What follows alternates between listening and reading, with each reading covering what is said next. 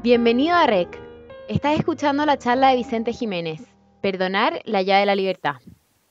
Debemos perdonar, pero perdonar a todos. Desde que él te tiró el auto en el camino, adquirió tu confianza, a tu porola que se metió con otro o al que abusó de ti. Y la respuesta es que sí. Y pretendo poder explicarles por qué y cómo la culpa, el odio, el resentimiento, la falta de perdón te quitan libertad para amar, para ser feliz. Y mi vida no tiene nada normal, ni una historia increíble de superación o algo por el estilo. Por el contrario, tengo una familia normal que me quiere y no tengo absolutamente nada que reclamarle. Pero quizás sí tuve una infancia donde era una persona muy insegura y donde estaba todo el día como alerta y sensible a cualquier comentario que me dijeran, en especial mi amigo. ¿Cuánto sufrí por los comentarios de mi amigo? Donde quizá uno que otro pudo haber sido malintencionado, pero que en el fondo eran comentarios que a mí me herían por mis propias heridas por mi propia inseguridad.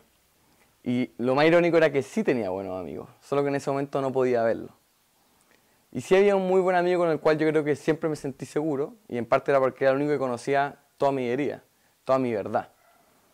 Pero ese amigo que tanto necesitaba muere en un accidente camino al norte, cuando salimos de cuarto medio, un viaje que uno hacía al norte, en donde íbamos cuatro. Él manejando, o sea, yo manejando, él de copiloto, y dos atrás. Y mi amigo se llama Vicente, igual que yo. Así que cuando hablo de Vicente me refiero a él, no a mí. Y no se imaginan la culpa que sentí en ese momento. Desde por haberlo obligado a irse a Santiago, en vez de pasarlo a buscar en la carretera como a la altura de Cachagua, o por no haber ido más despacio, o por haber chocado contra un auto de frente. Supuestamente era alguien que manejaba bien y me pegó al orgullo haber chocado contra un auto. Por más de que este hubiera venido en la costanera norte contra el tránsito, borracho y con las luces apagadas. Pero era tanta la culpa que sentía que no podía estar con una familia, la familia de Vicente que tanto quería. Cada vez que los veía se me partía el corazón porque yo decía, es que si yo estoy sufriendo así, ¿cómo deben estar sufriendo ellos? Sentía que me veían tan mal que tampoco les hacía bien estar conmigo. Era tanta la culpa que sentía que no podía acordarme de Vicente. Imagínense la cantidad de recuerdos que teníamos, pero cuando intentaba acordarme de él, se me venía encima un peso tan grande, una culpa tan grande que opacaba cualquier otro recuerdo. Y por supuesto que ahí también culpé a Dios. Un minuto más en esa copé que no hubiera pasado nada. O como Él, que era todo misericordioso y poderoso, no pudo salvar la vida de mi amigo. Pero ahí Dios fue inteligente porque el accidente fue el 3 de enero y yo el diciembre anterior le había prometido que el próximo año iba a ser un año para él.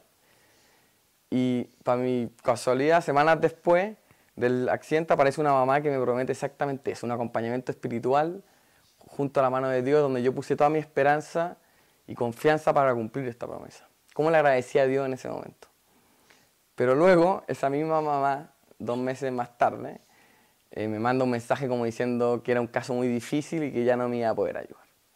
Y solo para que entiendan el nivel de angustia y lo solo que me sentí en ese momento, que llamé a los papás de Vicente llorando a Mare, dos meses después de que se había muerto su hijo, en diciéndole que por favor la llamara porque algo la ubicaban, porque yo la llamaba y le escribía y no me respondía.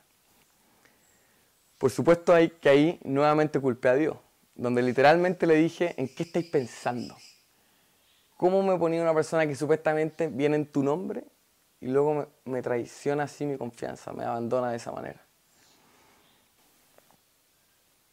Y me traiciona de esa manera. Y les cuento este paréntesis de mi vida solo para que puedan ver cómo la culpa, el odio, la falta de perdón afectarme y el resentimiento no solo hacia otros, sino a mí, a mí mismo y, a Dios. Afectarme a que no podía ver una familia que quería, no podía acordarme de un amigo que lo echaba mucho de menos, no podía agradecer los amigos que tenía, no podía estar bien conmigo mismo y por sobre todo no podía estar bien con Dios. Y mi encuentro con Dios fue diferente al de Vicente. Vicente era una persona que realmente lo tenía todo. Era una persona que si tú miráis de afuera, decías, este compadre no tiene por dónde necesitar a Dios. Pero aún así él tuvo el coraje y la verdadera valentía y humildad para siempre mirarlo y siempre ponerlo en el centro de su vida. Por el contrario, yo tuve que estar ahogándome, asfixiándome para recién decirle a Dios como levantar la mirada y decirle, toma mi vida. Y por supuesto que ese cambio no es de un día para otro. Uno siempre tiene un lugar en el corazón donde no deja entrar a Dios. La gracia de Dios es como una lluvia que no deja de caer y es incesante y abundante. Pero uno tiene ese parabrisas en el auto, del auto en tu corazón donde no deja de entrar esa agua. Y así fue como por recomendación de mi psicóloga llego al taller del perdón, que lo da el Centro de la Providencia. Y me encantaría poder transmitirles todo lo que aprendí en ese lugar y cómo realmente me encontré con Dios. Porque la relación con Dios es como cualquier otra. Si uno no le dedica tiempo y si no tiene una experiencia con Él, es que no se forma una verdadera amistad.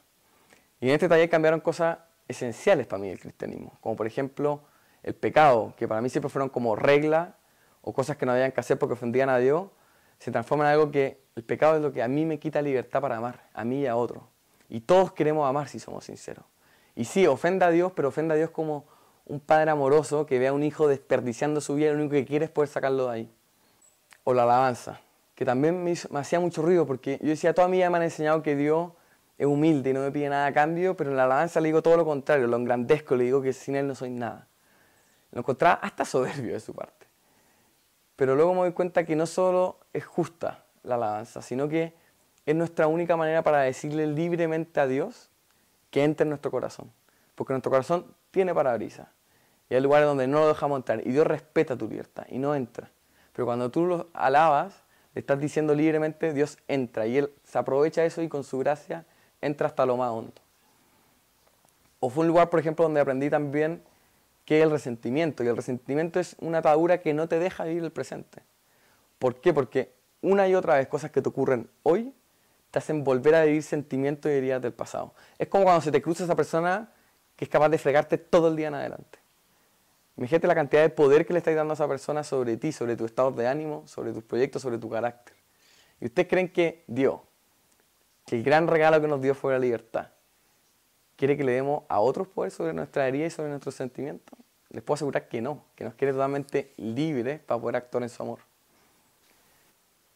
Cuando uno perdona, de lo que realmente se libera es de resentimiento. Y por eso uno no solo perdona al que objetivamente te hizo daño, al que racionalmente te hizo daño, sino que también uno a veces perdona al que te hizo daño sin quererlo, que por tu propia historia. Y es un ejemplo de los, de los miles de perdones que tuve que hacer a mi amigo. Y por eso también se puede perdonar el resentimiento a Dios.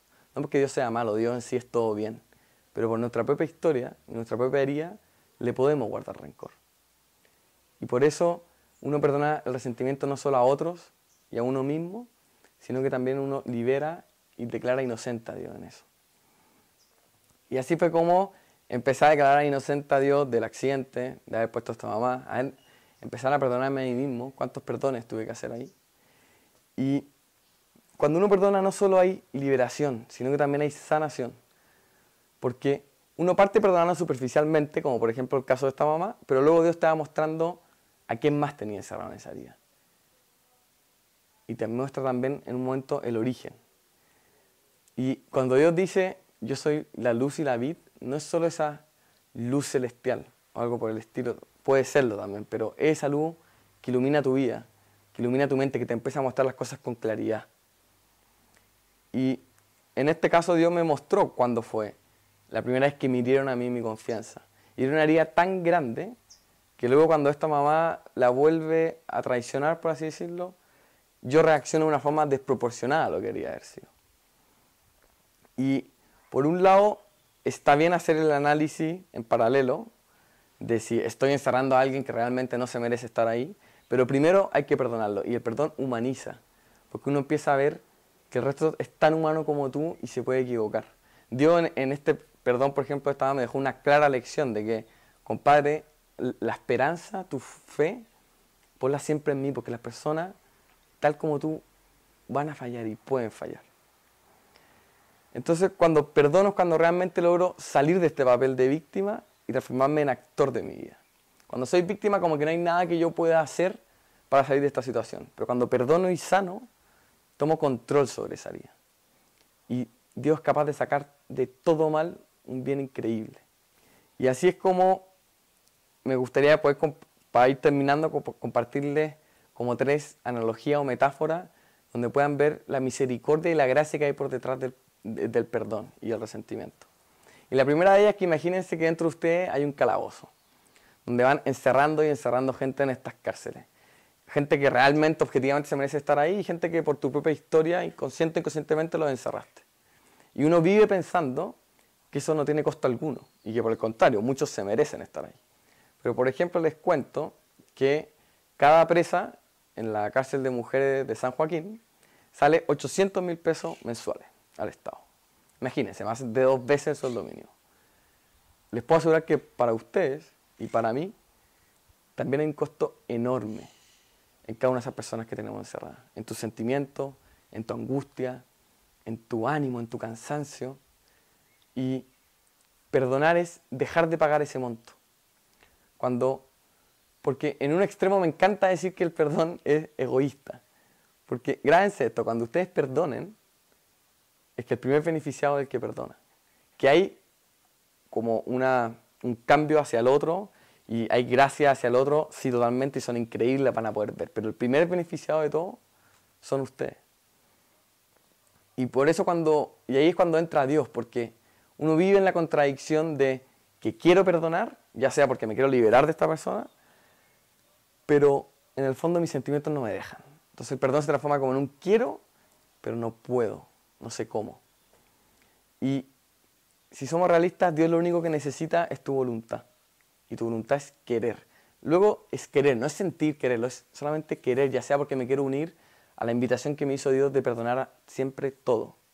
Y luego Dios va transformando todos esos sentimientos. Con el ejemplo del calabozo, el único dueño de la llave de cada una de esas celdas son ustedes. Da lo mismo lo que diga o haga el resto, el único dueño soy yo, soy usted. Y cuando uno perdona a Dios, lo que hace es entregarle esa llave a Dios. Y Él con su gracia abre la celda y saca a esa persona, porque mis sentimientos no me dejan. Y uno suele pensar más encima que uno está afuera de la celda, pero uno está tan preso en esa celda como la otra persona, porque ¿cuánta libertad te ha quitado a ti tenerla ahí? Uno le pasa la llave a Dios desde dentro de la celda, no desde fuera. La segunda analogía que les quería compartir es que imaginen que su casa, o sea, su corazón es una casa, una casa con techo mediterráneo. Y todos los días nos están tirando piedras, unas más grandes, otras más chicas, pero ya llega un momento en que el peso del techo es tanto que se te empieza a partir la casa y tienes que poner esos típicos como andamios de construcción por toda tu casa para que soporte el peso y no se caiga. Y llega un momento en que estáis caminando en tu propia casa, esquivando todos estos andamios. Te volvís preso de ese lugar, ya no eres libre. Eres un lugar donde eres víctima y cada vez que te tiran una piedra, la única solución que se te ocurre es poner otro andamio eso vendría siendo una vida sin perdón. Por el contrario, una vida con perdón sería la misma casa, pero con típico techo triangular de teja, donde te pueden tirar las mismas piedras, pero la piedra refala, cae, está, cae fuera de tu casa. Y sí, a veces van a ser piedras tan grandes que van a romper una teja y vas a tener que ir y sanar esa herida. Pero el peso de esa piedra ya no va a estar en ti. La última, y no por eso menos importante la analogía, es que imagínense que tienen una cuerda amarrada a su cintura. Y al otro extremo está la persona que le hizo una herida. Y luego cada otra, cada otra persona que reafirma esa herida hace un nudo en esa cuerda y se amarra esa cuerda. Mientras más nudos tiene la cuerda, esta más chica, más chica, más chica se va haciendo y más personas en ella. Y esa cuerda, esa herida, cada vez tiene más control sobre tu propia vida. Perdonar es simplemente sacarte la cuerda de la cintura y amarrarla a los pies de la cruz de Jesús, porque Él perdonó todo ya ahí. Me uno a la invitación que hizo Jesús. Y es Jesús el que saca cada uno de los nudos de esa cuerda. Y sí, hay nudos que salen al tiro y hay nudos que están tan apretados que se abran más en salir. Es como esa típica imagen de la Virgen de Satanudo, es exactamente eso. Y solo para terminar me encantaría decirles que uno de repente no tiene idea de qué tan apretados están esos nudos. Y por eso el perdón es en la forma, tiempo y sabiduría del Señor. Porque, por ejemplo, pasaron tres años desde el accidente hasta la primera vez que conté este testimonio. Y ahí tuve que hacer perdones de una vez, perdones de un mes, perdones de años, y perdones que sigo haciendo hasta el día de hoy, seis años después. Y de piedras muy antiguas, de nudos que estaban demasiado apretados. Y si somos realistas, todos los días nos están tirando piedras. Y por eso el perdón es un camino, es una forma de vida, es constante. No es de una vez, no una meta. Y es increíble cómo cambia mi vida cada vez que me alejo del perdón. Me vuelvo a amarrar a ciertas situaciones, vuelvo a sentir angustia por ciertas cosas, me vuelven a afectar mucho más ciertas situaciones. Y ahí cuando vuelvo corriendo a la paz y a la gracia y a la alegría que me da el perdonar siempre. Perdonar 70 veces 7.